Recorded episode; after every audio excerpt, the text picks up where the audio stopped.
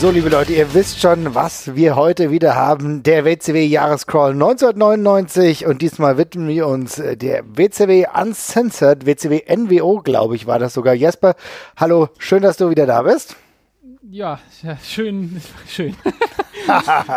Darf ich dich vorweg mal fragen, äh, wie viel Spaß hattest du bei der Vorbereitung auf diesen Podcast? Ach, eher so mäßig, wenn ich ehrlich bin. Also, ich äh, muss dazu sagen, dass ich äh, relativ früh das Gefühl hatte, ich könnte jetzt eigentlich weiterspulen, was ich da nicht getan habe. Aber ähm, selbst das, was wie es anfing, hat mich nicht wirklich zufriedengestellt. Wir werden gleich über die Einzelheiten sprechen, aber ich muss sagen, am Ende war es eine große Qual. Das ist ganz witzig, weil ich bin, ähm, ich hatte jetzt ja schon ein paar Tage vor dir quasi angefangen, weil ich mich ja noch durch die Nitros gewühlt habe, über die wir gleich noch sprechen. Und ich bin tatsächlich mit einem guten Gefühl zum Pay-Per-View gegangen. Also die Nitros, das war, ich hatte, ich hatte zum ersten Mal keine, ich habe keine Qualen gelitten, als ich die Nitros geguckt habe. Okay. Womit okay. hängt das zusammen? Ähm, es waren runde Shows, es gab ziemlich viele Stories, auch teilweise recht unterhaltsame Stories. Jerry Flynn ist überall. es ist alles voller Jerry Flynn. Ich weiß nicht, was. Also es ist irgendwie. Die Sachen, die scheiße sind, die sind wenigstens so scheiße, dass ich es so lustig finden konnte. Okay. Es war nicht mehr so ganz so katastrophal wie in den Wochen davor, wo einfach sau viel langweiliger, langer Kram dabei war. Mhm. Ähm, gut, das eigentlich stimmt das nicht. Es ist immer noch sehr viel langweiliger, langweiliger langer Kram dabei. Aber es war auf jeden Fall besser. Es war mehr Trash und trotzdem war es auch gleichzeitig in der Spitze besser. Ja, also äh, du hast über Jerry Lynn gesprochen, über den werden wir auf jeden Fall gleich noch sprechen. Flynn, aber, nicht Lynn. Äh, Flynn, ja, habe ich Lynn gesagt. Du ich hast hab, Lynn gesagt, du hast dir Lynn gewünscht. Ich habe mir Lynn gewünscht, ich meinte aber leider Flynn. Über den werden wir auch gleich noch äh, länger sprechen. Aber was waren denn so die aktuellen Storyline-Entwicklungen im Jahr 1999 vor WCW Uncensored?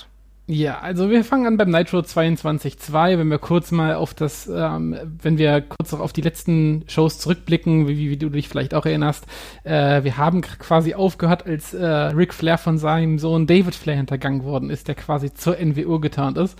Das ist Puh. die große Hauptstoryline, die sich ja. hier abspielt. Es gibt nebenher rumort es nach wie vor kräftig in der NWO, vor allem im B-Team. Das Wolfpack macht eigentlich nur so seine Sachen.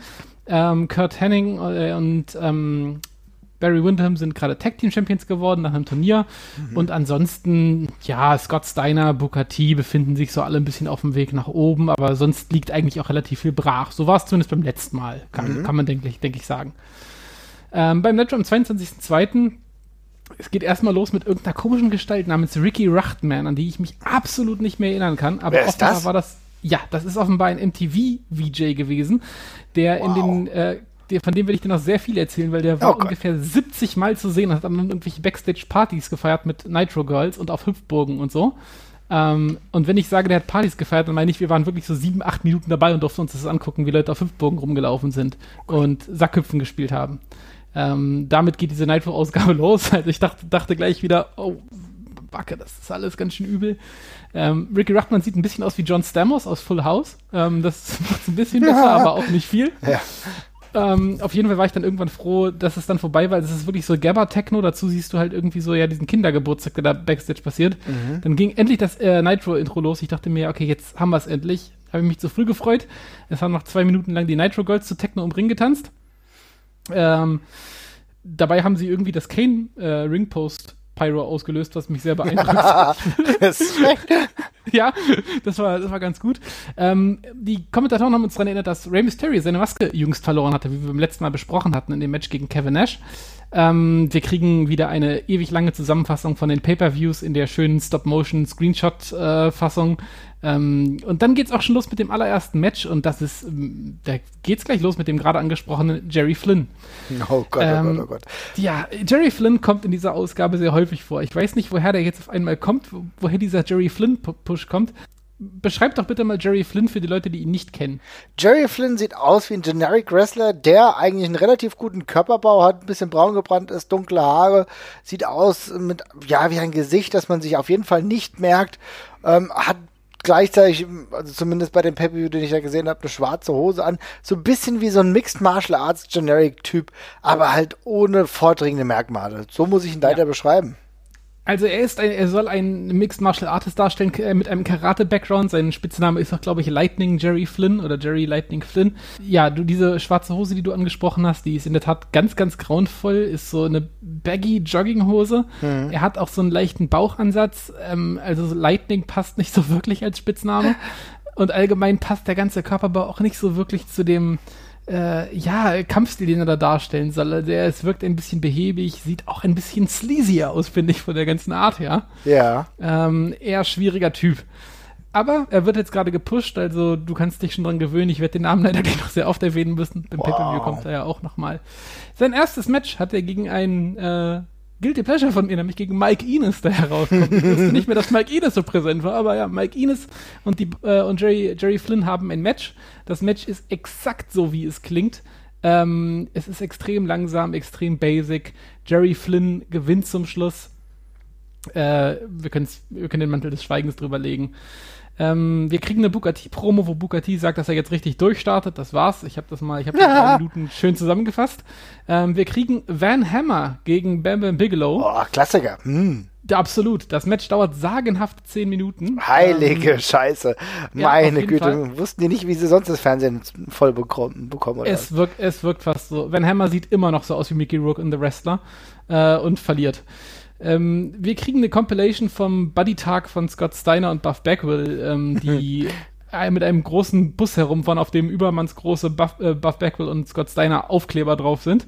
Ähm, Im Anschluss gehen die beiden in eine Schwulenbar. Dort will Scott Steiner eine Tran einen Transvestiten verprügeln, wird aber von äh, Buff Bagwell aufgehalten. Äh, ja, was man also macht, okay. Mhm. Exakt. Ähm, es klingt alles ganz furchtbar, es wird aber dadurch ganz lustig, dass Scott Steiner eben Scott Steiner ist. Danach kommt eigentlich meine liebste Szene der ganzen Ausgabe. Ähm, Goldberg steht äh, backstage rum und ist gerade, macht gerade Fratzen, weil er macht ein Fotoshooting. Ähm, dann im Hintergrund geht die Tür auf und Scott Steiner, Scott Steiner steht auf einmal in dieser riesigen Lagerhalle und brüllt aus 30 Meter Entfernung irgendwie ein paar Profanitäten Richtung Bill Goldberg. und Bill Goldberg und der Kamera und der Kameramann gucken einfach nur so kurz nach links. Scott Steiner macht die Tür zu und sie machen weiter Fotos. Also das ist einfach so. war das? ähm, ja, danach kriegen wir eine Screenshot-Zusammenstellung vom Pay-Per-View von Scott Hall gegen Roddy Piper, an das wir noch wärmste Erinnerungen haben. Ähm, vielleicht war es auch Realgeschwindigkeit, ich weiß es nicht genau. Es war, äh, sah ungefähr genauso schnell aus, wie es beim Pay-Per-View war. Ähm, Scott Hall ist übrigens völlig von der Bildfläche verschwunden hier für die ganze Zeit. Also ich ah, glaub, wollte ich jetzt gerade fragen, ob man von dem noch was gehört hat, ja. Gar nichts. Äh, was vielleicht nicht so überraschend kommt nach dem letzten Match, was wir von ihm gesehen haben. Mhm.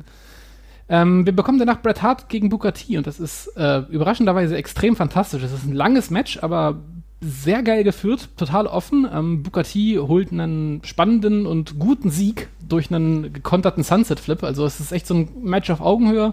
Man setzt Bret Hart halt genauso ein, wie ich mir das eigentlich gewünscht hätte die ganze Zeit, dass er eben das Homegrown, Homegrown Talent halt äh, overbringt. Mhm. Ähm, hat richtig Spaß gemacht. Du weißt, ich bin kein Booker T-Fan. Das Match war trotzdem richtig geil und ich würde sogar so weit gehen, dass ich, glaube ich, meine erste Match-Empfehlung aussprechen würde. Oh, geil. Äh, das kann man sich nämlich echt richtig gut angucken. Das war ein überraschend geiles Match.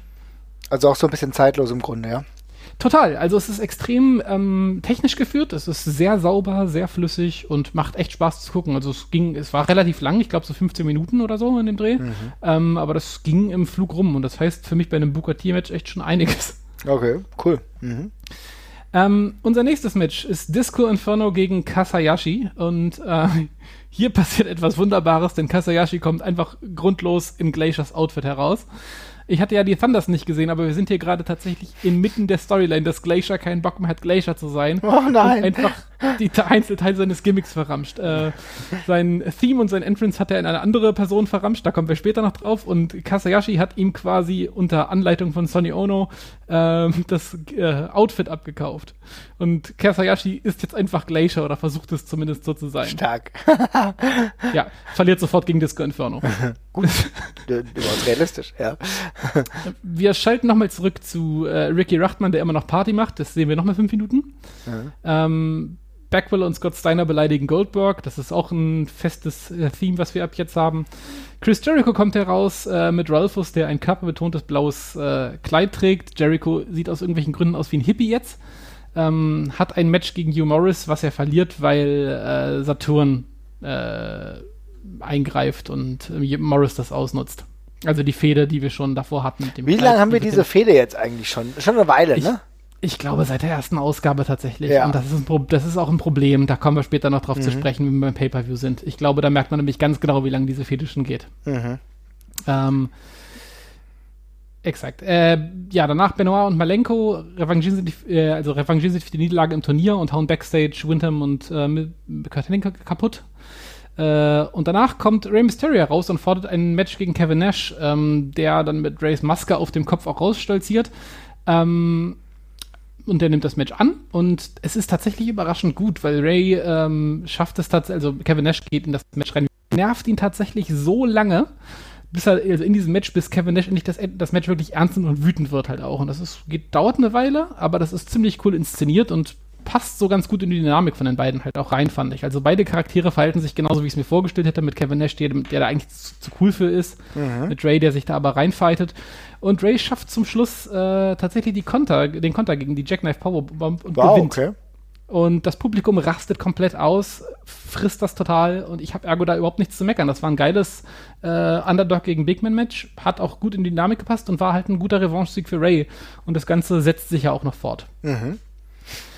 Äh, wir kriegen dann ein Interview mit Windham und Hennig, die sagen, sie möchten äh, den Horseman kein Rematch geben. Das wäre alles noch viel zu früh, man müsste erst mal gucken. Äh, Hogan übergibt das Zepter für das NWOB-Team provisorisch an Scott Norton. Eine Riesenehre, können wir, denke ich, festhalten. Wow. Destined for Doom. Total. okay. Dann kommt äh, mein liebster Spot dieser dieser Ausgabe. Ernest Beckett Miller kommt heraus. Wow, und das ist dein liebster Spot. Okay, alles klar, keine Ahnung. Ja. ja, der kommt nämlich nicht zu James Brown heraus, sondern er hat die Musik von Glacier und den Entrance von Glacier. Okay. Es fängt also sofort an zu schneien, während er zu dieser Mortal Kombat Musik rauskommt. Er kriegt die absolute Kretze, er hasst die Schneeflocken und streitet sich auf dem ganzen Weg mit Sonny Ono, weil er diesen Scheiß mitmachen muss. Und ich finde das unge ungeheuer Meta, was, was da gerade passiert. Also es ist schon ziemlich äh, reflektiert von der WCW, das Gimmick von Glacier rückbetrachtend so zu vernichten. Und man schreibt es aber nicht raus, sondern man macht sich noch drüber lustig, indem Ernest der Catmiller und Kasayashi die Einzelteile des Gimmicks kaufen und damit dann eben äh, jetzt quasi durch die Stolz, äh, durch die Shows stolzieren. Ähm, Ernest Miller fordert aus irgendwelchen Gründen, die ich beim besten Willen nicht verstanden habe, Scott Norton heraus. Ähm, vermutlich, weil er jetzt Leader des B-Teams ist. Ja, ich hab's nicht geschnallt. Scott Norton nimmt das dankend an und haut ihn zu Klump. äh, Steiner und Beckwell kommen raus. Äh, Steiner möchte unbedingt ein Match gegen irgendjemanden aus der Crowd, also er will einfach irgendjemanden verprügeln, sagt er. Äh, stattdessen kommt aber Goldberg heraus. Es gibt einen wilden Brawl. Wenig überraschend geht das wieder WCW-mäßig alles in die Binsen. Ähm, Rick Steiner äh, greift ein und hilft Goldberg gegen seinen Bruder, auf den er sauer ist. Ähm, aber am Ende werden beide verprügelt. Ähm, doch dann kann Goldberg doch noch die äh, Übermacht quasi stoppen und äh, speart Virgil. ähm, wow, okay, Respekt. Ja, legt den Grundstein für die Zukunft, ist jetzt nichts Wildes, aber halt auch nichts Tolles. Wow, okay. Die ganze Show über wurde übrigens ein Interview zwischen äh, Ric Flair und David Flair, also eine Konfrontation angeteased. Mhm. Die kommt dann auch quasi als Main Event. Das entpuppt sich allerdings als Fake-Skit der NWO, bei dem, ja, Hulk Hogan als Arn Anderson verkleidet ist. Oh nein. Und äh, nicht, Entschuldigung, Kevin Nash als Arn Anderson, Hogan ist als Ric Flair. Oh, war das diese ganz bittere äh, Sache, wo Kevin Nash mit einer Halskrause rauskam? War das das? Äh, das ist nicht die Liverspot. Ah, okay, alles klar. Das okay. ist nochmal eine andere. Ich glaube, die kommt noch später. Ah, das heißt also, dass Kevin Nash das sogar zweimal gemacht hat. Ja? Es wirkt so, ja. Wow, genau. Respekt. Ja. Im Hintergrund sitzt dann noch David Flair mit Tori Wilson rum und vergnügt sich. Ähm, The weirdest pairing. Ich habe das ehrlich gesagt nie verstanden. Was hat Tori Wilson an äh, David Flair gefressen? Äh, un unfassbar. Mhm. Ja, das, da kannst du dich gleich weiter drüber aufregen. der ganze Skit, der klingt ehrlich gesagt gerade ein bisschen schlimmer, als er war. Also es war ein bisschen, also ich fand es halt scheiße, weil es wurde eben darauf hingeteased, dass es da jetzt irgendwie eine Konfrontation gibt, auf die hätte man sich natürlich auch ein bisschen freuen können quasi, weil die Storyline also auch wenn wir sie jetzt im Nachhinein sehr bekloppt finden, es wäre ja eine Möglichkeit gewesen, was Spannendes draus zu machen. Aber das verpufft dann eben mit diesem NWO-Skit. Der ist aber ganz cool gemacht tatsächlich. Also die Parodien, die sitzen alle schon halbwegs und es ist ganz nett gemacht. Und David Flair wirkt tatsächlich recht interessant, so wie er da sitzt und einfach nichts sagt.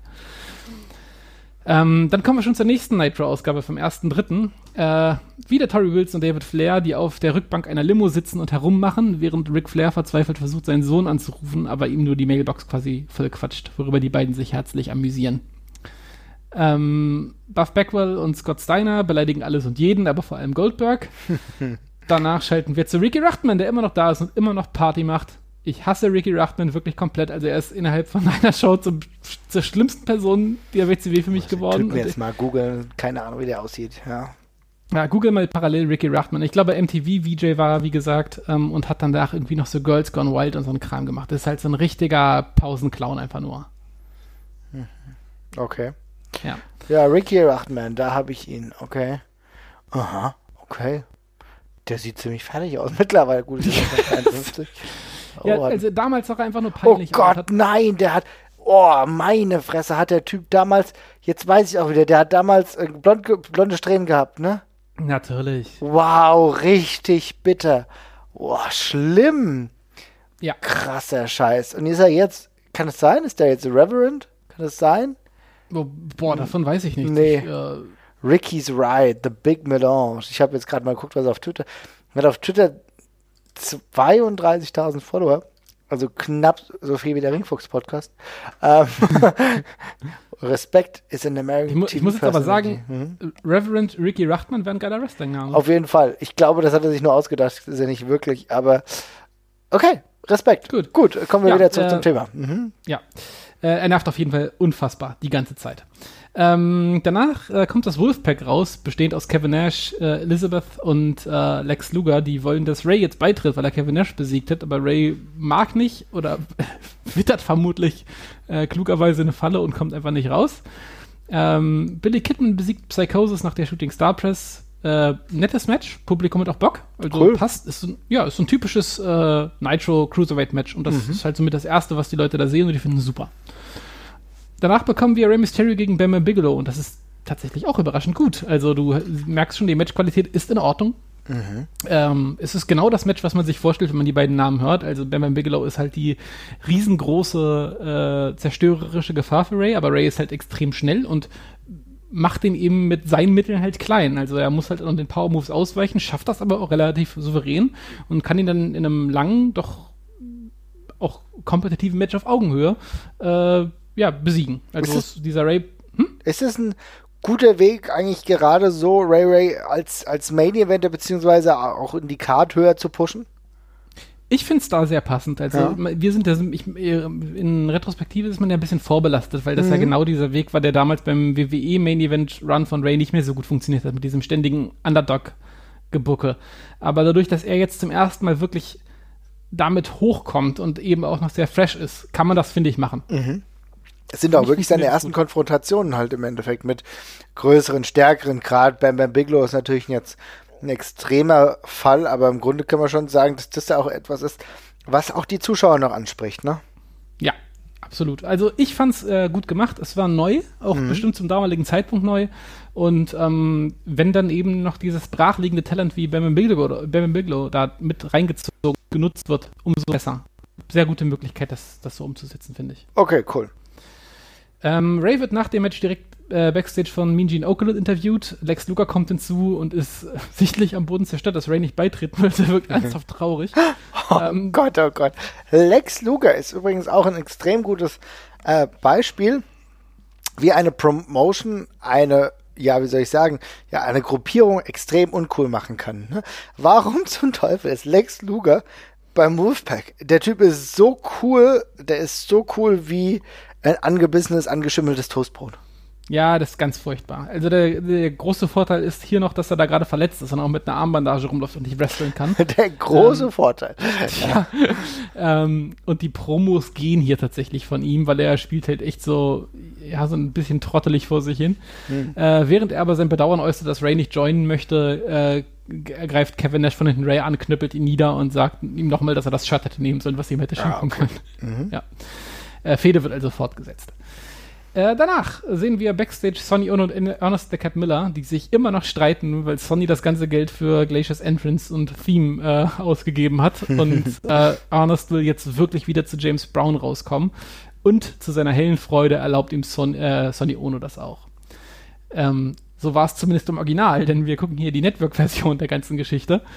Und äh, die WWE hatte offenbar keine Lust, für Ernest Deckard Miller nochmal Geld auszugeben und das James Brown-Theme zu kaufen. Kann ich nicht verstehen, kann. ja. Ja. ähm, und daraufhin haben sie ihm wirklich die beschissenste MIDI-Musik aller Zeiten gegeben. Es klingt wirklich, als würde eine Fünfer-Band von Clowns irgendwie versuchen, Jazz auf furchtbaren Keyboards zu spielen. Es ist wirklich, es ist wirklich unsäglich. Es ist die, das schlimmste Stück Musikerzeugnis, was ich mein ganzes Leben gehört habe. Es ist so kaputt, so schief und so. Also es muss auch so geil sein, weil irgendwie irgendeine bedauernswerte Figur musste sich Gedanken darüber machen, ja, overdub mal das Theme von, von Ernest the Cat Miller mit irgendwas. Ja. Und der hat vermutlich gesagt, ich habe da echt keinen Bock mehr drüber Gedanken zu machen. Ich nehme jetzt das da. das wird eh niemand feststellen, ja. Ja, exakt. Ähm, Ernest Cat Miller kommt raus, ähm, ist guter Dinge, äh, trotz seines Clown-Jazz-Leads, äh, weil es im Original halt James Brown war. Ähm, mag den Schnee immer noch nicht so gerne, aber es ist, ein, es ist ein Fortschritt für ihn. Und er tritt an gegen Jerry Flynn, natürlich. Ähm, und er gewinnt gegen Jerry Flynn nach einem Kick von Sonny Ono gegen die Brust von Jerry Flynn, aus der, nachdem Jerry Flynn nicht mehr rechtzeitig aufstehen kann danach mhm. und quasi als KO gilt. Die ganze Story ist kompletter Nonsens, die ganzen Akteure sind alle schlecht, aber ich finde es irgendwie großartig. Ich habe da meinen Spaß gehabt. Okay. ähm, wir kriegen danach Hugh Morris gegen Perry Saturn. Wenig überraschend gewinnt Hugh Morris nach Eingriff von Chris Jericho. Also die Fehde von Perry Saturn gegen Jericho geht noch weiter. Ähm, wir kamen noch, ich weiß nicht, was los ist, aber wir kriegen andauernd Skits von Buff Backwell und Scott Steiner, die mit ihrem Bus rumfahren und versuchen, Frauen aufzugreifen. Das ist komplett pointless. Äh, wir schalten danach nicht angenehm. nee, es war auch wirklich nicht schön. Es, war, es ist genauso unangenehm, wie du es dir vorstellst. Ja. Ähm, apropos unangenehm, wir schalten zurück zu Ricky Rachman, der immer noch Party macht. Danach kriegen wir glücklicherweise Bret Hart gegen Chris Benoit. Das mhm. ist wenig überraschend sehr, sehr gut. Ähm, sehr hart geführt und endet dann zum Schluss nach einem Eingriff von Kurt Henning und äh, Barry Windham nach, und in so einem typischen WCW Clusterfuck DQ Finish. Äh, Hauptsache es gibt Stress quasi. Also Fädenweiterführung. Exakt. Ähm, Ric Flair kommt heraus und setzt für Uncensored, weil er ja Präsident ist, ein Cage-Match zwischen sich und Hogan fest. Er sagt, da kommen noch jede Menge andere Stipulations. Die erfahren wir aber nicht hier in dieser Show, sondern exklusiv auf wcw.com. Oh. Habe ich nachgeguckt, aber nichts gefunden. Na super. Weiß ich nicht. Ist, ja. Danke, äh, Flair. und ja, danke, Flair. Hashtag bitte. Hashtag danke, Flair, für diese Ausgabe. Äh, Backwell und Scott Steiner treten im Main Event gegen Goldberg und Rick Steiner an. Äh, Rick gewinnt dieses komische Match durch seinen grauseligen Inverted Bulldog vom Top Rope. Sah ganz furchtbar aus. War ein schlimmer Main Event. Ähm, aber die Show war tatsächlich insgesamt ganz okay. Also gab genug gute Matches. Der Trash war lustig. Ricky Ruchtman war nur zweimal zu sehen. Ähm, kann man kann ich so hinnehmen. War auf jeden Fall, wie gesagt, deutlich besser als alles andere. Man hat zumindest immer noch so ein paar Glanzpunkte, an denen man sich langhangeln kann. Und hier waren drei gute Matches bei. Worüber will ich mich dann beschweren? Wie viele Raws, äh, nee, wie viele Nitros haben wir noch? Eins. Okay. Ähm, ja, das letzte, da kommen wir jetzt auch direkt zu. Das letzte Nitro, äh, wir, wir sehen quasi im Intro witzigerweise so ein bisschen wie das äh, WWE jetzt heutzutage macht bei dem Elimination Chamber. Mhm. Äh, kriegen wir so eine Vignette, wo wir halt sehen, wie der Steel Cage zusammengebaut wird für Flair gegen Hogan. Also ein bisschen ist die Stipulation hier so der Star bei der ganzen Geschichte. Ähm, sie drückt betrachtend alles ein bisschen unfreiwillig komisch aus mit ultra dramatischer Musik, aber ist eine nette Idee und ähm, mhm. wie, wenn man wenn man da wirklich dann auch ein bisschen Augenmerk draufgelegt hätte auf die Stipulation und nicht so wie es dann zum Schluss ist, wäre es auch okay gewesen. Ähm, du wirst nicht erraten, wer Backstage ist und eine Party feiert. Ja, ich gehe eigentlich davon aus, Buff Bagwell und äh, Scott Steiner. Nein, es ist Ricky Ruchtman. Ah, ähm, okay. Es ist wirklich, es, es dauert auch wieder sieben Minuten. Also irgendwie geht er jedes Mal in das College aus der Stadt, wo sie, wo sie sind und macht da Party. Ähm, Aber welchen Zusammenhang hat, hat das mit der WCW? Woher soll ich das denn wissen? also kommt ja mal irgendwie Disco Inferno vorbei oder so. Also ich glaube, es war so ein bisschen das Pendant zu ähm, WWF New York, was sie versucht aufzuziehen, aufzuziehen dass sie oh, ja. so ein bisschen Fan-Convention machen, da wo sie halt sind, um noch so ein bisschen Rahmenprogramm zu, mhm. zu, zu bieten. Ähm, ab und zu blenden sie auch so ein paar Stars ein, also die Nitro Girls sind zum Beispiel halt immer da. Äh, okay, und, und, auch Stars hast du gesagt. Ja, aber, aber das so, ja, ja ab und zu ich mal so einen Wrestler irgendwie einmal durchs Bild, aber das ist wirklich, glaube ich, eher die Ausnahme. Und ansonsten machen die halt echt solche Sachen wie äh, Limbo tanzen und auf Hüpfburgen springen. Okay. Ist ja auch ganz schön. Ja, vielleicht. okay. Mhm. Ähm, wir kriegen ungefähr eine halbe Stunde Interview-Reruns von Flair und Hogan, also es dauert wirklich 25 Minuten. Ähm, es gibt eine Werbung für ein Shirt von Conan äh, mit der Nummer 187, also er ist ein echter Visionär quasi. Ähm, es kommen jede Menge seltsame NWO-Skits ähm, und viel, viel Trash, also lauter komische Vorstellungsvideos. Und dann schalten wir natürlich nochmal zu Ricky Rachman, weil das darf nicht zu kurz kommen. Und nach 40 Minuten kriegen wir das Nitro-Intro. Okay, nach 40 Minuten. Okay. Also es war 40 Minuten nur Mist, wirklich. Mhm. David Flair, Tori und Entourage kommen zu bringen. Äh, gefolgt von Goldberg, der sich sofort mit David Flair anlegt ähm, und ihn quasi, ja, sich anschickt, ihn zu verprügeln. Daraufhin kommt Ric Flair sofort zum Ring und choppt Goldberg, der das überhaupt nicht zählt. Äh, und Flair fängt an, Goldberg zu beleidigen, bekommt auch einige Buhrufe dafür und Goldberg sagt ihm, er hätte wohl den Verstand verloren. Äh, woraufhin Flair ein Match zwischen sich und Goldberg für heute Abend ansetzt. Oh. Es kommt extrem aus dem Nichts. Ähm, es macht ein bisschen mehr Sinn, wenn wir auf das achten, was äh, später noch kommt, aber ich, es kam hier äh, ziemlich ohne Vorwarnung. Ganz kurz zum ähm, Verständnis, was mich irritiert. Das klingt so, als wäre Ric Flair eigentlich mit heelischer Kraft unterwegs, um es mal so zu sagen. Also er wirkt eher so ein bisschen wie der Heel von deiner Erzählung. Ist das denn so? Das fängt, also es fängt mit dieser Szene an. Also okay. davor ist davon nichts zu hören. Es gibt noch die Interviews bei Thunder, da reden Arn Anderson und er über seinen Sohn und er klingt halt wie der enttäuschte Vater, aber er ist ganz ruhig mhm. und will nur wissen, was mit seinem Sohn los ist und da ist noch nichts dergleichen. Also diese ganze Tendenz, die geht hier in diesem Segment los. Oh, okay. Ähm, ich find's also es, es, kommt aus dem Nichts, aber ich finde es gar nicht so schlecht. Und okay. das einfach aus dem Grund, dass ich den Beweggrund relativ nachvollziehbar finde. Da ist immer, es ist immer halt noch sein Sohn, es ist jemand anderes, der sich anschickt, seinen Sohn zu verprügeln. Und wenn man sich so den Charakter Ric Flair anguckt, dann finde ich, ist es nicht so weit hergeholt, dass der vielleicht denkt, okay, du darfst meinen Sohn nicht verprügeln, das mache ich, immer, mach ich immer noch selbst. Ja, okay. Mhm. Das passt für mich irgendwie ganz gut. Und jetzt müssen wir dazu sagen, Hulk Hogan kriegt die Wochen davor und auch in diesen Shows ziemlich krasse Pops. Also es ist zu, verste zu verstehen, dass die halt vielleicht ein bisschen kalte Füße bekommen, was dieses Match angeht. Ah, okay, also, ah, okay. Mhm.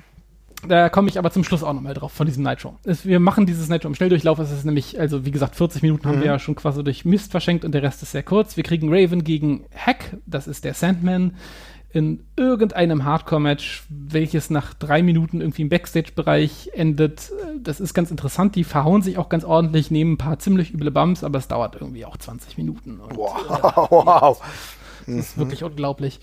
Äh, Chris Jericho muss am Sonntag gegen Saturn antreten und zwar in einem Dog-Collar-Match, wie hier bekannt gegeben wird. Das probt er schon mal gegen Liz Mark Jr. und gewinnt per Line-Tamer. Okay. Äh, Scott Steiner besiegt Bugatti nach Eingriff von Buff Bagwell relativ schmucklos und verteidigt seinen TV-Titel, den er noch hält. Mhm.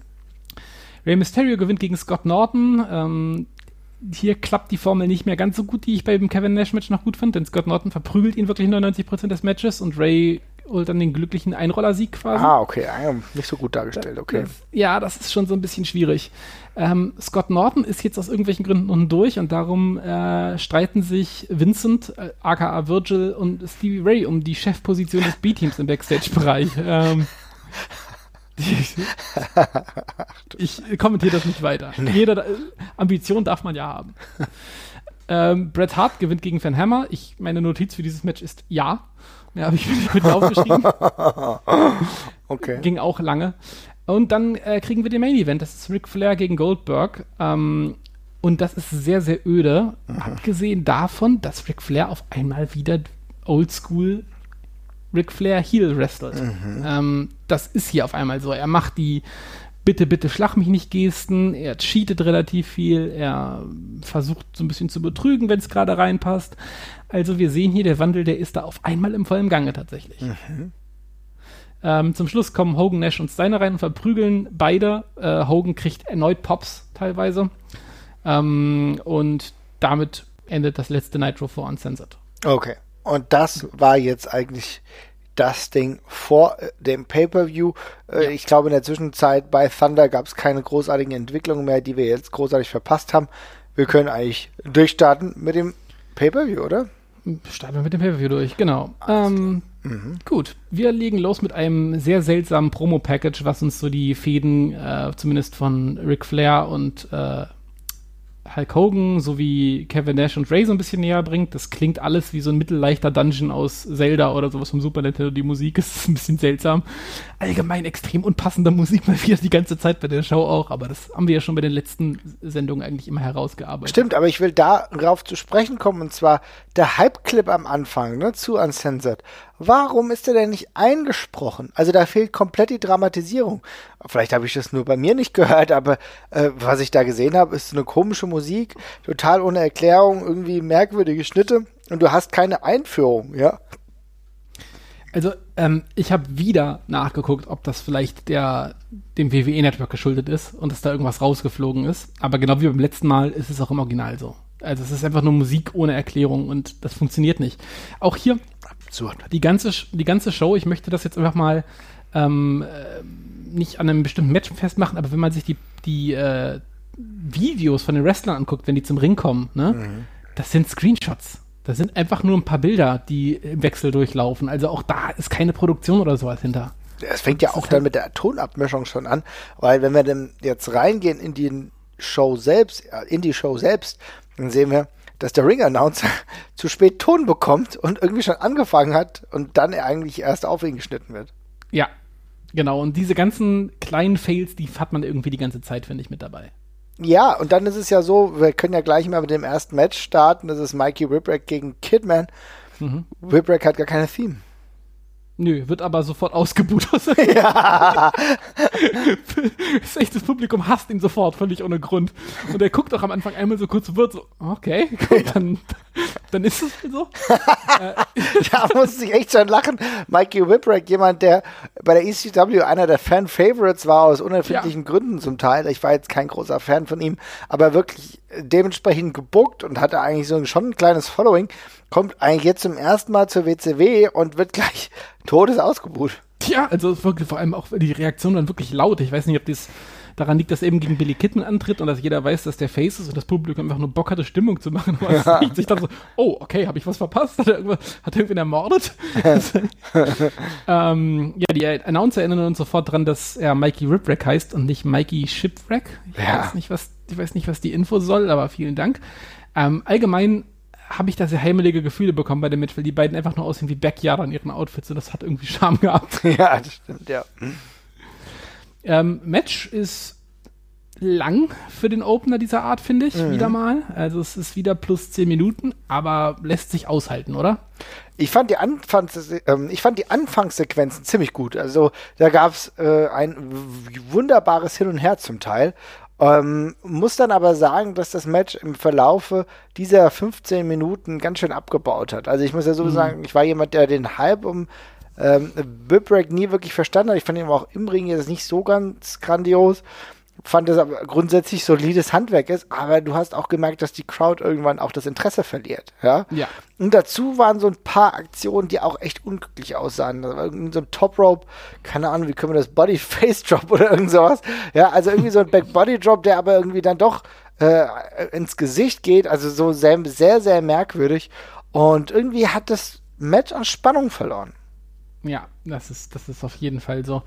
Ähm, das baut einfach ab, es zieht sich zu lang, du hast es schon ganz richtig gesagt. Also, das meinte ich auch mit dieser Art von Match, es ist zu lang. Jeder weiß, dass Kidman das Ding gewinnt. Ähm, das ist, liegt völlig auf der Hand, weil er ist halt das, der, so der, das, der, der goldene Sohn dieser, dieser Cruiserweight Division, kann man, denke ich, durchaus sagen. Er tritt gegen den Debütanten an und jeder weiß, wohin die Reise geht und da verliert man natürlich irgendwann das Interesse dran. Und ähm, ich finde, sie holen es zum Schluss wieder so ein bisschen rein, ja. weil Kidman, Kidman, und die Shooting Star Press einfach so over sind, dass das passt zum Schluss wieder. Mhm. Also zum Finish ist das Publikum wieder da. Insofern würde ich dann auch sagen, das war alles okay. Es war halt zu lang, ähm, aber man kann es so machen. Ist okay. Ja. Okay, aber ich meine, das ist jetzt nichts, was ich mir ewig Nein. in Erinnerung halte, aber es war jetzt kein Drama. Genau. Äh, ein Drama hingegen ist das nächste Match. Das ist oh, eine ja. wunderschöne Überleitung. Denn es geht um die vielleicht prestigeträchtigste äh, Position, die es in der Wrestling-Geschichte überhaupt nur geben kann. Und zwar ist das die, äh, ist das die Führungsposition beim NWO B-Team. Und da das nicht einfach in einem normalen Match ausgetragen werden kann, es geht hier um Blut und Ehre, ist das Ganze ein Harlem Street Fight zwischen Vincent und Stevie Ray. Aber jetzt auch mal schon wieder. Die Promo, die da gemacht wurde. Meine Güte, was ist das für ein Haufen Scheiße? Also dieses, dieser Promo-Clip da, also Ray ist lustig, der gefällt mir, ne? Also ich finde, äh, Stevie Ray äh, kann lustig sprechen, so Fruit Booty und, und so weiter und so fort. Aber Virgil hat selbst nach, was weiß ich, 15 Jahren im Business immer noch nicht verstanden, wie man eine einigermaßen vernünftige Promo hält. Das ist unfassbar grausam. Dieser Typ hat eine Körperspannung wie ein Maikäfer und eine Aussprache wie ein Zwölfjähriger und aber eine Fahrigkeit wie ein 85-Jähriger. Das ist nicht zu fassen. Äh, mir fehlt hier komplett der Sinn seiner Aussagen. Aber ich muss sagen, dadurch, dass Steve Ray so ein bisschen sinnige Sachen gesagt hat, gab es wenigstens ein bisschen eine Aufklärung für mich, der halt die Wochen davor nicht gesehen habe. Ich habe sofort verstanden, worum es geht. Ja, aber das ändert halt nichts daran, dass das alles rotzbeschissen ist, was hier passiert. Also ich, meine, ja. ich meine, was, hallo, es ist 1999 und du kriegst hier Virgil gegen Stevie Ray, ja? Also Niemand hat halt, auf diesen Kampf jemals gewartet. Die beiden haben nicht auf diesen Kampf gewartet. Das, also ich meine, das ist wirklich Virgil. Zu Virgil muss man nichts mehr sagen. Der Mann ist ein laufendes Meme, ja? Aber Stevie Ray ist halt auch einfach, ich meine, sorry, der Typ ist einfach schlecht. Der ist beschissen. Ähm, der ist ein guter Tag-Team-Wrestler vielleicht, aber als Solo-Typ ist der halt einfach eine völlige, völlige Fehlplatzierung. Kannst du einfach nicht anders sagen. Ähm, das ganze, das ganze Match ist auch genauso schlimm, wie man sich es vorstellt. Das ist wirklich ein katastrophales Niveau. Es ist nicht solide, es ist nicht okay. es ist einfach Slapstick par excellence. Alter, es ist furchtbar. Das, also auch beeindruckend. Das Match geht los. Und ja, du hast schon gesagt, das Publikum im Opener ist es mal eingeschlafen, aber zum Schluss haben sie das Publikum jetzt zurückgeholt. Ja. Dieses Match geht los und das Publikum ist instant tot. Ist, kann, du kannst nur Stecknadel fallen hören sofort. Ja. Äh, es ist Slapstick, das trifft es perfekt es gibt eine Sequenz, äh, der Moment des Pay-Per-Views. Äh, wirklich eine grauenvolle Sequenz. Stevie Ray whippt äh, Vincent in die Ecke, äh, rennt ihm dann hinterher und kollabiert dann einfach völlig grundlos. Also grundlos, weil Vincent es verpasst, den Back-Elbow durchzuziehen, den er wohl in der Situation hätte geben sollen. Gott. Äh, aus irgendwelchen Gründen fängt Vincent dann selber an zu taumeln. Also ich glaube, er verliert wirklich einfach nur das Gleichgewicht und fällt face first in den Schritt von Stevie Ray der da aber auch nicht weiter drauf reagiert, sondern sich einfach dann so ganz langsam zur Seite rollt. Also es ist wirklich unangenehm. Wow. Und das im Wrestling-Ring im Jahr 1999. Und wenn ich mir da dann die Card angucke und mich frage, Bret Hart war in den Wochen zuvor immer bei Nitro. Warum taucht der nicht auf dieser Card auf? Goldberg fehlt. Goldberg fehlt auch. Also, also schon befremdlich, aber dafür hast du einen Harlem Street Fight, The Virgil, oder Vincent gegen Stevie Ray. Ja, Stevie Ray siegt dann zum Schluss nach seinem furchtbaren Slapjack Pedigree Dingenskirchen, das er da durchführt. Äh, ist damit Anführer des B-Teams. Herzlichen Glückwunsch. Aber du verschweigst einen ganz wichtigen Fakt. Und zwar, Horace Hogan kam zwischenzeitlich rein. Ja, es ist, sorry, Asche auf mein Haupt, das habe ich tatsächlich vergessen. Ja, meine ja, der wollte zugunsten von Vincent eingreifen. Ne? Ja, ja, meine Güte, aber Horace fucking Hogan, was ist, was zur Hölle? Also, was ist das für eine Kreatur übrigens? Also, das ist auch eine der Umtriebe der späten WCW-Zeit, dass du irgendwann gemerkt hast, dass mittlerweile lauter Spusis auch irgendwie einen Platz erhalten. Und Horace mhm. Hogan ist ja in der Tat wirklich ein äh, Verwandter von Hulk Hogan hat ja noch andere Verwurzelungen in diesem Wrestling-Business, aber dass der sich da irgendwie auch einmischt und auch Teil dieses Speed-Teams ist, wow. Ja. Es ist bitter. Es ist richtig bitter. Ähm, also das ist halt wirklich äh, auch stimmungsraussaugend aus diesem ganzen Pay-Per-View, kann man nicht anders sagen. Mhm. Ähm, wir kommen danach zu Rey Mysterio gegen Kevin Nash. Das ist quasi die, ja, Rays Rache für diese ganze Masken, äh, will nicht ins Wolfpack-Storyline. Mhm. Ähm, das Match ist leider deutlich schlechter als das Nitro-Match. Ähm, mhm. wirklich viel, viel schlimmer. Es ist größtenteils ein Squash, fand ich, von Kevin Nash, mit ganz, ganz wenig Offense von Ray. Also machen, sie machen genau das falsch, was bei Nitro noch gut war. Ähm, Nash versucht ab und zu so ein bisschen mit zu bumpen, um Ray gefährlich aussehen zu lassen, aber das ist halt sehr spartanisch. Ähm, fand ich leider nicht gut. Also mir hat es auch nicht so gut gefallen. Ich fand, es hat viel gefehlt. Ja, mhm. ähm, natürlich ein typischer David gegen Goliath-Kampf, aber du hast in den Wochen zuvor auch Ray Ray, wie du das ja mir jetzt auch geschildert hast, schon ein bisschen ja dominanter erscheinen lassen, also mit mehr Möglichkeiten. Und da fand ich es dann zum einen auch schade, dass äh, Ray Ray verloren hat. Und auch die Tatsache, dass es wieder einen Eingriff gab. Mir gibt es eindeutig zu viele Eingriffe in dieser Zeit. Ja, Ja, vor allem ist das dann halt irgendwie inkonsequent. Ich meine, wenn du, wenn du das so erzählst, dass, dass, dass er das, dass Ray das ganze Match halt quasi, ja, gegen den Großen keine Chance hat mhm. und der dann zum Schluss durch einen Eingriff gewinnt, das ist halt irgendwie einfach nur mega lame. Also, das macht so, so macht es halt keinen Spaß. Nee, also schade um das schlechte Booking, denn natürlich hätten die beiden zu der Zeit auch noch mehr rausholen können. Ja. Nash gewinnt mit der Jackknife zum Schluss. Aber weißt du, in welcher ähm, Minute er gewinnt? Sechs äh, Minuten und ja, 19 ja, Sekunden. Ja, ja, also es ist wirklich komisch. Sie haben diese Underdogs-Story quasi von hinten irgendwie aufgebaut. Die ersten waren prima, waren mega auf Augenhöhe und Richtung Pay-Per-View wird es dann irgendwie immer schlechter. Erst das Ding gegen Norton und hier jetzt das, wo ich mhm. mir so mhm. dachte, ihr hattet, ihr hattet das doch eigentlich. Aber ja. tja, bitter. Apropos bitter. Bitter ist eine sehr gute Überleitung. Ja. Endlich wieder Jerry Flynn. Äh, ich habe in den letzten 48 Stunden wirklich genug Jerry Flynn für drei Jahrhunderte gesehen, aber ich krieg noch keine, ich krieg noch keine Ruhe. Äh, Jerry Flynn tritt in einem Handicap-Match an gegen Ernest the Cat Miller und Sonny Ono. Äh, Ernest the Cat Miller hat Gott sei Dank immer noch seine Jazz Clown äh, leider schneit's nicht mehr. Ein bisschen schade. Ähm, dieses Match ist ausnahmsweise mal viel zu lang und grauenvoll. Ich kann nicht verstehen, wie es Jerry fucking Flynn auf diese Karte geschafft hat. Dann auch noch in einer ganz merkwürdigen Komposition ein Handicap-Match. Sony, äh, Sony Ono hat nichts im Ring, aber auch wirklich gar nichts in diesem Ring verloren. Und wenn dann Jerry Flynn noch merkwürdige Aktionen nach draußen macht, muss ich sagen, da ist für mich auch irgendwo der Bogen überspannt. Ich ärgere mich ein weites Mal, dass es talentierte Wrestler der WCW nicht auf die Karte geschafft haben, während wir ein solch zweites, grauseliges Aufeinandertreffen sehen müssen. Also du hast ja gerade gesagt, dass Sonny Ono am Ring nicht zu suchen hat es hat wirklich keine dieser drei Personen irgendwas ja. in einem Ring zu suchen. Also die sind wirklich, also, also ich sag's nicht gerne, aber die sind alle drei absolut nutzlos. Ja. Also Jerry Flynn ist jetzt vielleicht kein katastrophaler Wrestler, aber das ist halt so ein typischer Jobber, ja. Also das kannst du nicht anders sagen. Ja, aber es ist auch einfach langweilig und ganz ehrlich, Ernest the Cat Miller, wer hat irgendwann die Idee gehabt, dass es eine geile Sache sein könnte, ihn irgendwie als Wrestler dort aufzubauen? Auch der ist scheiße. Also da passt so vieles nicht, die Kicks sitzen kaum. Das ist langweilig, also langweilig. Wie kann man denn auf die Idee kommen, dass der irgendwie ein Draw ist? Ja, und es schneit nicht mal mehr. Also das ist wirklich alles traurig. Das ist wirklich alles ein Trauerspiel. Ähm, Jerry Flynn gewinnt zum Schluss. Äh, die Story des Matches ist halt äh, relativ typisch Comedy-mäßig. Sonny Ono wird halt immer eingetaggt, äh, als Jerry Flynn eigentlich schon erledigt ist, aber Jerry Flynn kriegt dann immer noch mal überraschend zweite Luft und versucht ihn dann zu vermöbeln. Ähm, und zum Schluss kriegt er das dann eben auch hin. Ähm, und dann gewinnt er. Also Jerry Flynn standing tall, sozusagen. Jerry, Jerry, Jerry fucking Flynn. Vielleicht aber im Karat, wer weiß.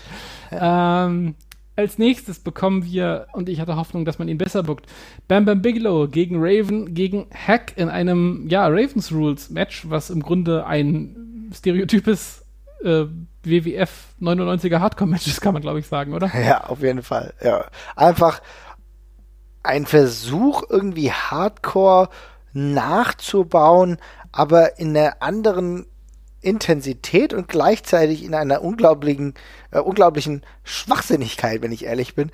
Denn es ja. ist einfach nur so eine brutal, pseudo-brutal schwachsinnige, ja, Materialschlacht.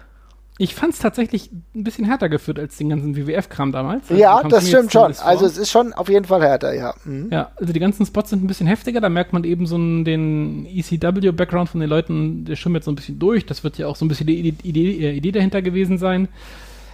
Gewagte These. Aber, ja, ich meine, also Imitat meine ich jetzt, ne? Mhm. Also ich, äh, aber ich habe zu diesem Match halt echt absolut nichts zu sagen. Also das ist halt einfach so ein richtig egales Hardcore-Match. Also ich muss auch ganz ehrlich sagen, ich bin da bei diesem, wenn ich das halt schon sehe, dass da dieser ganze Mist im Ring rumfliegt, ich mein Kopf macht da instant aus inzwischen. Also ich, das juckt doch nicht, oder? Nee, das ist genau der Punkt. Also ich fand, es war irgendwie total absurd durcheinander. Ja, es, es war halt nicht wirklich schlecht. Weißt du, es war nicht, dass ich sage, es ist alles Kacke. Die Spots waren teilweise gut punktuiert. Aber das war am Ende halt alles mega belanglos. Ja, es, es hat ja. für mich nicht dieses Gefühl, als würde das, was die da jetzt gerade im Ring machen, irgendwie eine Bedeutung haben. Ja, und dann kommt noch dieser erneut Eingriff bzw. Turn zustande. Chastity, die, glaube ich, Schwester von Raven, turnt dann und es interessiert absolut niemanden, dass Hack jetzt eine Managerin hat. Ja, also ich meine, was, was soll das? Also ich, das ist einfach, das ist, das, die, das Ende war ganz geil, das war ganz nett gemacht, aber der Rest ist halt einfach so, ich meine, es juckt doch keinen aus, also keiner dieser Charaktere juckt doch außer Raven. Der Rest ist doch wurscht. Ja, genau, das ist es. Und das ist auch ein schwieriger Aufbau gewesen. Bam Bam ist eigentlich seitdem er da ist in der Irrelevanzschleife gefangen und Hack ist halt Hack und eigentlich sollte er Sandman sein. Ja? ja, es ist bitter. Also gerade vor allem bei dem, ich, für mich war es nochmal so ein harter Schlag in die Magengrube, vor allem, weil da zwei Wochen davor hat Bam Bam Bigelow dieses geile Match gegen Ray bei der TV-Show mhm. und ich denke mir so, ey, ja genau, das ist es doch. Lass den doch einfach nur das machen die ganze Zeit. Und dann stopfst du den wieder in so einen Quatsch hier rein. Du hast aber auch denkst, 15 Minuten, die halt auch nicht vergehen wollen. Ja, also das, aber das ist das ganze Elend halt wirklich schon wieder von, also beim Bigelow kann man es ganz gut festmachen, von Goldberg zu Rey Mysterio in diesen Three-Way hier. Mhm. Ah, das ist alles Mist. Also das ist wirklich harter Mist. Aber eine Frage habe ich noch. Und zwar das ist was Kleines, fällt mir aber immer wieder auf, nervt mich generell. Wenn einem in die Eier gehauen wird, ne? Hm. Wie das ja auch da war. Warum ist man dann fertig? Also, wenn mir in die Eier gehauen wird, bin ich irgendwie wütend und krümme mich in Schmerzen, aber da bin ich nicht fertig. Also, manchmal verstehe ich dann das Selling einfach nicht. Ja. Also das Letzte, was ich machen kann, ist still liegen. ja, genau. Auf jeden Fall. Das ist wirklich das ist total absurd. Da, da, da passiert bei mir alles, aber ich bleibe ja. nicht still liegen. Ja, das trifft es ganz gut. Ja, gut, okay. Ähm, kommen wir zum nächsten Match, denn das fand ich tatsächlich ziemlich geil. Ähm, das war Barry Windham und Kurt Hennig gegen Benoit und Malenko in einem Lumberjack-Strap-Match um die Tag-Team-Title. Ähm, das ist alles wenig überraschend sehr, sehr oldschool, kann man, mm. denke ich, schon mal festhalten. Also, ja, ist, ist oldschool, hast vollkommen recht, aber warum sehen die Lumberjacks so aus, als würden sie gerade von einem Fetischclub kommen? Also welchen Grund hat es, dass keiner von denen, gefühlt keiner von denen ein Hemd anhat und sie alle nur mit Gürteln rumlaufen? Also alle Jeans und hemdlos und mit Gürteln, den sie zum Schlagen nutzen können. Also ich verstehe, dass das irgendwie so eine Stipulation ist, aber es sieht schon ein bisschen merkwürdig aus. Ja, ein bisschen Fetischclub, das stimmt schon. Äh, Gebe geb ich gerne zu. Trotzdem fand ich es insgesamt gut. Äh, Benoit und Malenko sind beide fantastisch, wirken total legit bei der ganzen Geschichte. Ja. Ähm, Windham und Hennig spielen das sehr oldschoolig, so Chicken Shit Heel-mäßig, so größtenteils. Ähm, auch mit ein bisschen Slapstick immer mal wieder. Und vielen Kommentaren zwischendurch, ja. Mhm. Viel Kommentaren zwischendurch, genau. Es wird viel geredet, viel Dönekins gemacht. Äh, Windham sieht halt auch aus wie aus einem anderen Jahrhundert gefallen. ist auch ganz schön. Er sieht wirklich nicht aus, als würde er irgendwie in diese Epoche gehören. Aber das passt ja ganz gut in diese Fehde dann auch. Ähm, Hennig versucht zweimal zu flüchten, wird beide Male noch Strich, äh, Strich und Faden ver vermöbelt und flüchtet sich dann wieder in den Ring. Das sind beides sehr lustige Comedy-Spots. Der hat es halt einfach raus, kannst du nicht anders sagen, ne? Ähm, und generell ist das sehr hartes, simples und effektives Handwerk, was hier stattfindet, finde ich. Ja, hart, simpel, effektiv. Ist eine gute Zusammenfassung für dieses Match, was definitiv nicht das Lowlight dieser Show war. Ja, äh, Benoit tütet zum Schluss den Sieg per Diving Headbutt ein. Ähm, damit sind Malenko und Benoit jetzt Champs und ähm, das ist auch richtig gut so, kann man, denke ich, festhalten. Fand ich echt cool. Die Fehde und dieses ganze Tag-Turnier, das findet hier so eine kleine Schleife. Es war jetzt nichts Bahnbrechendes in keinster Form. Aber das, also, wenn man nichts mit Leuten anzufangen weiß, dann ist es genau das, was man machen sollte, ne? Dann machst ja. du einfach ein, erzählst du einfach eine Wrestling-Geschichte und das hat dir gut funktioniert und verlässt dich auf die Stärken von den Leuten, die da im Ring sind. Und ja, und hat ja, hat ja gleichzeitig auch diesen größeren Verbund, dass Hennig irgendwie fast mal bei Herrn Horseman war und dann doch nicht und so. Ne? Ja, genau. Und mit Windham ist ein lustiger Oddman mit dabei, quasi, der da nicht mehr so richtig reinpasst. Benno und Malenko sind einfach extrem gut. Und die Stipulation in diesem Oldschool-Konstrukt macht dann halt auch Sinn. Das war echt gut, fand ich. Hat mir echt sehr gut gefallen. Besser auch, als ich dachte. Ja. Ähm, wir kommen zum nächsten Match. Ähm, Perry Saturn gegen Chris Jericho in einem Dog-Collar-Match. Ich also, hasse Dog-Collar-Matches. Dog-Collar-Matches sind immer scheiße. Also abgesehen davon, was zum Henker ist hier los? Gibt es hier kein einziges normales Match? Na gut, es gab zwei, zwei bisher. ähm, aber ja, auch dieses Match braucht natürlich eine Stipulation. Ähm, wir können festhalten, Perry Saturn ist in die Pubertät gekommen. Er lässt sich nicht mehr vorschreiben, was seine Eltern ihm sagen. Er ist full Goth inzwischen. Er trägt gelbe Kontaktlinsen, kommt zu einem Marilyn Manson Song-Imitat heraus, trägt schwarzen Lippenstift, Augenbrauen, Make-up und hat sogar ein Fetischkleid an. Alles, was man sich in den USA unter Fetisch vorstellt. Alles, was es bei Walmart gibt, ja, genau. ähm, aber der Look ist irgendwie cool. Ja, auf jeden Fall finde ich auch mega geil. Finde ich besser als das Match, wenn ich ehrlich bin. Ja. Die Catchphrase von Perry Saturn, die ja auch bei den Night schon immer gebrüllt hat, ist jetzt What are you looking at? Das brüllt dann immer in die Kamera. Das hat sich nach dem zweiten Mal, ehrlich gesagt, schon ganz schön abgenutzt. Aber hey, immerhin hat er was zu sagen. Ähm, Chris Jericho versucht am Anfang den widerwilligen Ralphus in das Match äh, zu stecken. Ähm, der lehnt aber dankend ab und Chris Jericho frisst dann zur Begrüßung sofort einen Exploder von Saturn. Ähm, du hast vorhin schon ganz richtig darauf hingewiesen, dass wir diese ganze Sache schon eine ganze Weile beobachten und das merkt man hier. Das Publikum hat die Nase von der ganzen Sache voll. Ich habe aber auch das Gefühl, dass nicht nur irgendwie die, die, die Zuschauer die Nase davon voll haben. Ich glaube auch so ein bisschen die Akteure, weil sie wissen, es führt irgendwie zu nichts mehr, ja. Also ich fand auch im Ring die Aktionen unbedeutend im besten Falle, ja, also wenig aufschlussreich, dass sie mir jetzt äh, noch mehr Mut gemacht haben, diese Folge oder diese Fehde länger zu verfolgen. Ich krieg's nicht hin. Das hat mich mega gelangweilt. Also die Stipulation tut halt ihr Übriges. Ne? Ja. Du weißt halt sofort, dass du bei diesen scheiß Dark-Collar-Matches einfach nichts zu erwarten hast. Das ist Mist. Das ist immer Mist. Das ist langweilig. Du weißt auch als Fan, du kriegst extrem viel Gewürge und Gejoke mit diesem mit dieser scheiß, mit diesem, mit diesem scheiß Halsband halt irgendwie äh, andauernd zu sehen. Und das ist halt einfach, du weißt, das Match wird blöd, die Fehde ist jetzt auch keine, die sowas braucht. Es ist jetzt keine Blutfehde oder sonst irgendwas. Ne? Chris Jericho hat sich über ihn lustig gemacht und hat in dieses Kleid gesteckt, aber meine Güte. Und du merkst halt auch, Chris Jericho ist hier mit einem Bein aus der Promotion draußen, der Vertrag mhm. läuft aus. Ähm, das ist auch der Grund, warum er diese ganze Sache hier zum Schluss verliert, unter anderem. Und ja, ist blöd. Es gibt einen sehr coolen Spot, den ich sehr gemocht habe. Das war dieses, das war der, das war beim Lion Tamer, mhm. als Chris Jericho Perry Saturn am Lion Tamer hat und Perry Saturn wickelt ihm die Kette um den Hals, ja. so dass sich äh, Chris Jericho beim Eindrehen von seinem Finishing Move quasi selber stranguliert. Das war eine coole und kreative Idee und mal eine gute Nutzung dieser Stipulation. Das stimmt. Das war echt noch einigermaßen sinnvoll. An sich muss ich aber sagen, dass es halt auch wenig sinnvoll ist, ein Dog-Collar-Match auch zwischen zwei Leuten zu machen, die beide ja auch viel Dynamik haben, vielleicht auch mal am mm. Top Rope sind und da nimmst du halt extrem viel weg. Ja, gerade Perry Saturn und äh, Chris Jericho auch haben beide so ein cooles Moveset, bei dem du halt sehen möchtest, wie die beiden durch den Ring wirbeln. Das stimmt schon, das ist eher eine Bremse, als dass es irgendwas bringt. Das finde ich sogar noch vertretbar, wenn du so zwei richtige Brawler hast, ne? Ja. Wo du genau ja. weißt, die geben sich eh eigentlich die ganze Zeit nur auf die Nüsse, da kommt maximal ein DDT, ansonsten wird gehauen, was das Zeug hält. Aber so einem typischen, ja, Randy Orton-Match kann ich mir das einigermaßen hm. vorstellen. Mhm. Da, da, da macht es nicht viel kaputt, weil Randy Orton eh nur so drei Moves hat und dann ist es dann auch in Ordnung, ja. Ja, äh, absolut richtig. Ja. Aber hier merkst du eben, die beiden könnten mehr. Es wäre schöner, wenn sie es zeigen dürften und es darf halt nicht sein. Ja. Jericho darf aus irgendwelchen Gründen aus dem äh, DVD auskicken, aus dem Death Valley Driver, ähm, springt dann ein Splash, bei dem er sich die Kette umwickelt hat. Saturn soll da wohl ausweichen, aber verschnarcht den Spot, sodass Jericho ihn trifft. Dann wiederholen sie den Spot einfach nochmal. Dieses Mal klappt's und nach dem zweiten DVD ist dann der Ofen aus. Rundherum enttäuschend. Schlechtes, verbocktes Finish, blödes Match. An dem, was möglich ist. Das dauert auch einfach zu lang. So viel gibt die Feder nicht her. Auf jeden Fall. Schade. Ja.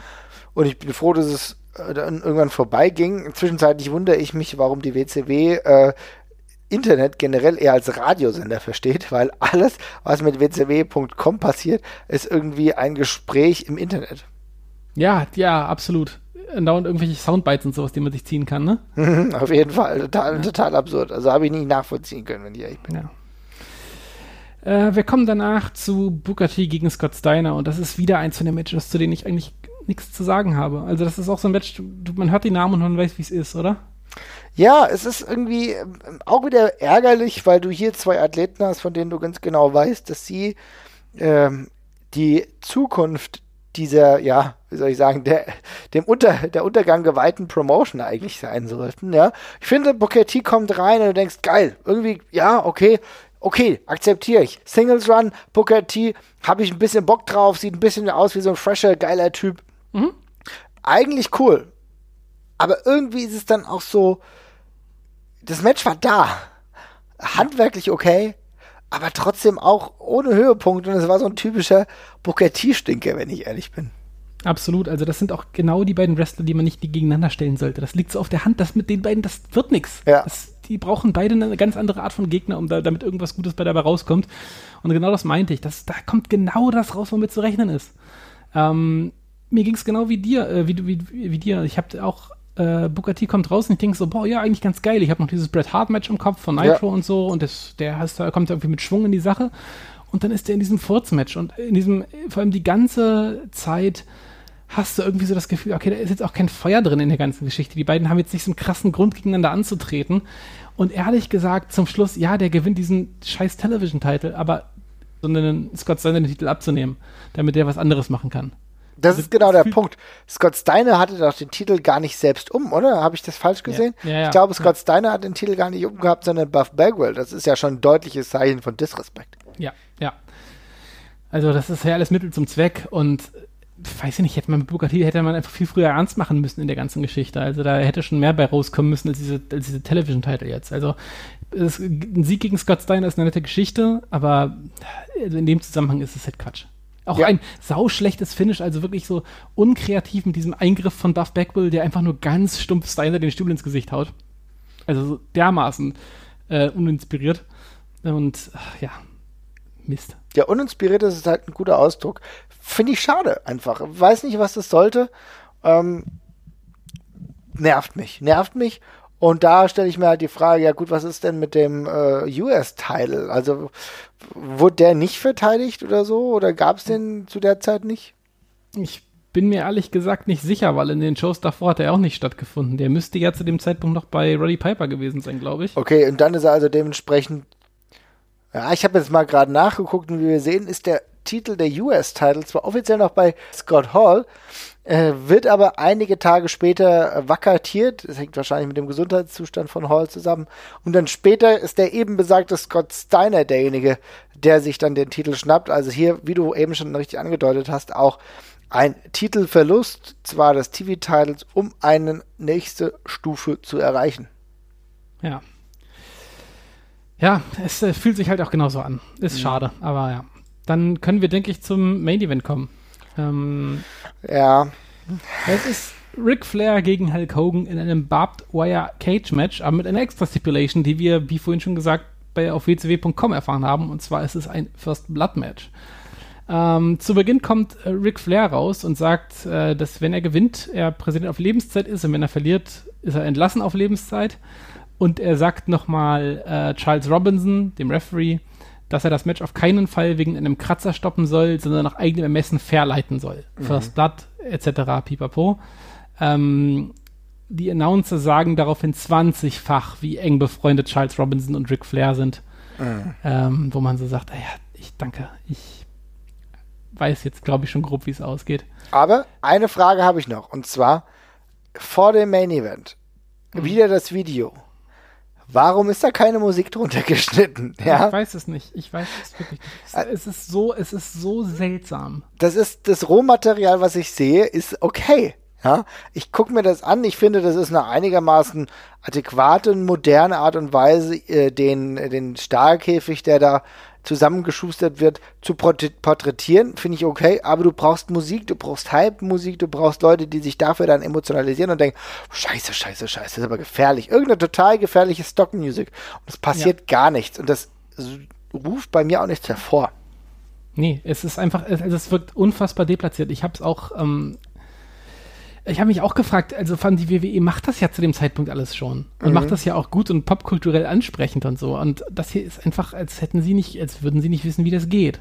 Mhm. Also es ist frustrierend, frustrierend auch, weil die, du die Hälfte ansetzt und den Rest nicht machen kannst. Ja? Also es ist irgendwie ganz, ganz absurd. Aber zu der nächsten Absurdität will ich auch gleich Stellung beziehen. Und zwar, wer zum Teufel denkt sich aus, dass es sinnvoll wäre, ein First Blood und ein Cage-Match zusammenzustecken? Die, die Frage kann ich nicht beantworten. Also es äh, müssten wir auf www.com nachlesen, wie es dazu gekommen ist. Aber ich glaube, die Chance haben wir verpasst. Das ist nicht, nicht zu fassen.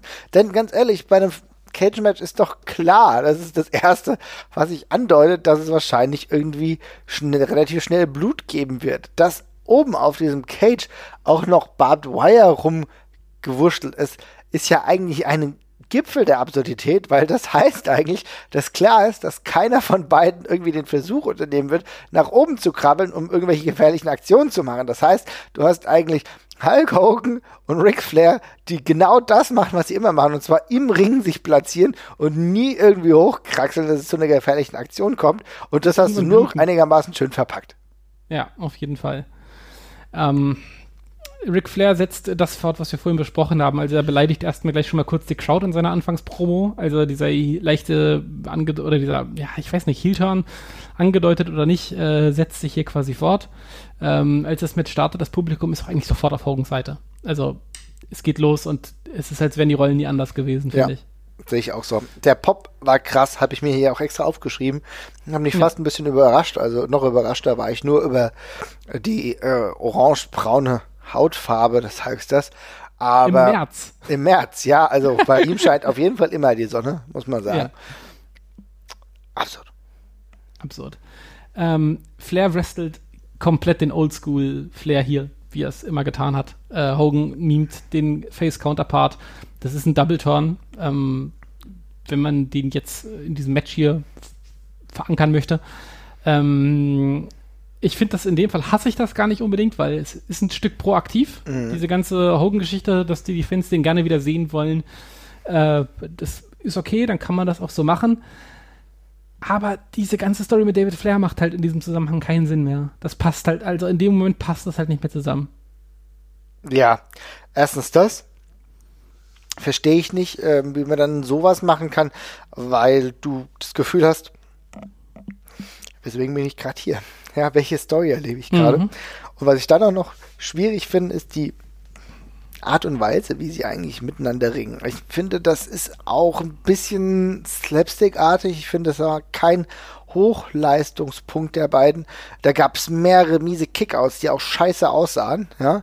Äh, insgesamt sehr fahrige Matchgestaltung, gerade für so zwei Veteranen. Und ich glaube, sie waren ein bisschen selber konsterniert, weil Ric Flair auch relativ früh schon geblutet hat und es war immer noch ein First Blood Match, aber darauf ist dann auch keiner mehr eingegangen und dann war man nicht sicher, soll man jetzt zählen, soll man nicht zählen, wie wird das Match beendet? Das war große Konfusion. Also irgendwie kann ich mir nicht vorstellen, dass das aus Versehen war, weil Flair holt sich dann irgendwann die Brassnacks und schlägt damit Hogan auch blutig und dann bluten sie beide schon relativ früh die ganze Zeit. Also das ist wirklich einfach alles nur seltsam. Ja. Du, es hätte ja auch keinen Sinn ergeben, also es hat keinen Sinn ergeben, die Storyline, äh, beziehungsweise die, die Stipulation einfach beizubehalten. Warum machst du die nicht einfach weg? Ja, warum machst du die nicht weg und warum untergräbst du damit vor allem so die äh, einzelne, die, die, die, oder den ganzen Ursprung von, von der Feder eigentlich am ja. Anfang, ja? Also ich meine, wie diese, diese ganze Double Turn, David Flair wurde ja nicht als, als, als Grauzonenperson irgendwie angelegt. Nee. Ja? Das, war, das, war, das war fies, dass der das gemacht hat gegen Rick. So wurde es die ganze Zeit verkauft. Und jetzt ist aber dann doch Rick Flair, der durchdreht und äh, David Flair ist doch auf der Seite der Guten, obwohl er eigentlich das Arschloch war. Das passt halt alles nicht. Und genauso ist dieses Match. Die beiden fangen irgendwie viel zu früh an zu bluten. Die Intensität ist dann ironisch ironischerweise so ein bisschen raus, weil keiner, jeder wundert, wartet jetzt halt nur drauf, dass irgendwas Besonderes passiert, weil die Stipulations sind erfüllt. Irgendwas muss in diesem Match jetzt ja noch kommen. Ähm, ja, so ist es dann auch. David Flair und Tori kommen raus, ähm, machen aber eigentlich erstmal nichts und stehen nur dumm vorm Ring herum. Ähm, also dann ist es dann wirklich absurd, weil Hogan spielt das gesamte alte Hulkamania-Programm durch, inklusive Hulk ab. Äh, das Publikum frisst das auch komplett. Also es ist wirklich komisch. Die feiern es total ab. Mhm. Es gibt den Leg-Drop unter großen Ovationen. Äh, Robinson zählt aber nur bis eins den Pin und sagt dann, er zählt nicht weiter, weil es ein First Blood Match ist. Ja, ja, ja. Wo ich ihn dann wirklich mal geschüttelt hätte und gefragt hätte, was ich denn jetzt bitte machen soll. ähm, Daraufhin stürmt Arn Anderson heraus, ähm, stampft kurz David Flair und dann auch noch Tori ein und gibt Flair das Tire Iron. Jetzt fällt mir dafür das, das deutsche Wort gar nicht ein. Was ist denn das? Zum Reifen festziehen. Das Reifenfestziehgerät. Okay, ja, nehmen wir das so.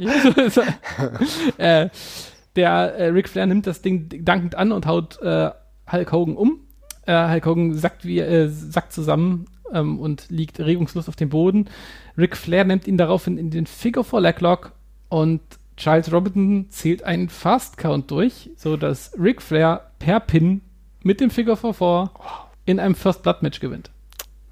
Schlimm. Es ist, ich habe es mir hier aufgeschrieben und habe gesagt, richtig gruseliger, mieser Titelwechsel, der für mich auch total antiklimatisch kam und auch überhaupt keinen Wert hatte. Finde ich total zum Kotzen, mich eher wütend gemacht. Also ich, ich frage mich wirklich, also das Ding ist, ich, ich habe mir dieses Ding angeguckt und ich habe versucht zu analysieren, genau das, was du gerade angesprochen hast, ist da irgendwo was in diesem Match schiefgegangen? Und ich, wenn, dann erkenne ich den Punkt nicht, dass da mal irgendwo ein anderer Plan angelegt war. Aber das kann man doch so nicht geschrieben haben. Das frage also ich, ich mich meine, auch. Kann ich, kann ich mir nicht so vorstellen. Das muss irgendwie einen anderen Ansatz gehabt haben, der irgendwie nicht dazu geführt hat, dass es sich wirklich so ausgearbeitet hat. Denn ganz ehrlich, da waren ein paar lustige Szenen ja dabei. Was für mich eine legendäre Szene war, ist so ein Versuch eines Hulk-Ups von Ric Flair gewesen. Ich weiß nicht, ob du dich daran erinnerst. Mhm. Das war so eine ganz absurde Situation, wo ich das gedacht habe, okay, jetzt verarscht Hulk Hogan gerade sehr geil. Ja, das, also es waren schon kleine Momente dabei, wo du gedacht hast, okay, jetzt kann es normal, in einen normalen Kampf werden oder einen normalen Kampf mit dem Niveau, was man sich vielleicht von beiden vorstellt. Aber es ist dann einfach nur schlecht gewesen im Großen und Ganzen. Richtig ja. daneben. Kannst du einfach nicht anders sagen. Also es, äh, es, passt, also die einzelnen, also nichts von dem, was hier passiert, ist per se so schlimm, mhm. aber es passt alles hin und vorne nicht zusammen, vor allem nicht im Kontext dieser Fehde. Und ähm, gemessen daran, dass Ric Flair auch halt diese Heel-Tendenz erst in der letzten Show davor halt irgendwie zeigt, mhm. auf einmal, da frage ich mich echt, zu welchem Zeitpunkt und warum man so kalte Füße bekommen hat. Also, die Pops für, für Hulk Hogan sind ja schön und gut, aber das geht doch dann irgendwie auch anders. Also, ich, dann zieht das doch noch an dem Tag irgendwie durch und wen juckt das, ob so bei Uncensored da irgendwie ein Faces, der ausgebuht wird, das ist, ist doch alles egal. Ist doch wie, also ich meine, aber waren einfach die Fans auch gar nicht bereit für eine erneute Titelregentschaft von Ric Flair? Kam die nicht eh, weil er ja gleichzeitig die Position irgendwie als Präsident inne hatte, einfach wie Kai aus der Kiste? War das nicht irgendwie. Also ich weiß nicht, das, das, das ist ja auch gar nicht logisch. Nein, nichts daran ist logisch. Also, für, also ich hatte halt ein extrem komisches Gefühl, als diese erste Heel-Tendenz schon kam und dachte mhm. mir, okay, wo geht denn das jetzt hin? Weil das hatte ich auch so gar nicht mehr im Kopf. Ähm, aber diese, äh, das muss da, also es kann nur daran gelegen haben, was, mit dem, was du gerade angesprochen hast. Er wird halt nicht akzeptiert und sie kriegen dann kalte Füße, dass sie das dann irgendwie noch mit ihm zu Ende bringen müssen und machen es deswegen halt anders. Aber ohne jetzt viel zu wegnehmen zu wollen, also so wie es dann zum Schluss gelaufen ist, dann hättest du es einfach so durchziehen können, wie ursprünglich geplant, offenbar. Also, ähm, ja. Kann es denn sein, wenn wir jetzt uns angucken, wie es danach weiterging, kleine Spoiler will ich mal meinen, danach wird ein paar Tage später Diamond Dallas Page den Titel erringen. Zum allerersten Mal. Ne? Mhm. Kann es sein, dass es vielleicht damit zusammenhängt, dass Hogan sich nicht hinlegen wollte? Und dass du gleichzeitig Diamond Dallas Page aufbauen wolltest und Ric Flair gesagt hat, er macht das? Ja, aber ich weiß nicht. Ist das dann, das ist ja dann auch kein gleichwertiger Ersatz für die ganze Geschichte. Also ich meine, dann aber es wäre zumindest eine Erklärung. Also wir, wäre eine Erklärung, ja. Wir fischen ja. hier wahrscheinlich ein bisschen im Trüben, aber äh, es ist ja immer so eine Sache, Hogan wollte es hier nicht für jeden hinlegen und vielleicht hat er DDP zu dem Zeitpunkt noch nicht als gleichwertig betrachtet und ihm war es dann lieber oder allen war es dann lieber über diesen Weg, über die Schleife, den ewig dienlichen Ric Flair antanzen und mal kurz den mhm. Titel gewinnen zu lassen. Ja. Also ist eine der besseren Erklärungen vermutlich noch dafür, aber es ist und bleibt halt eine komische Entscheidung. Ja. Kann man, glaube ich, nicht anders sagen. Ja, wir gehen da, glaube ich, mit einem äh, Gefühl der Verwirrung aus dieser ganzen Geschichte raus. Mhm. Ähm, dein Fazit zum Pay-Per-View insgesamt? Mein Fazit.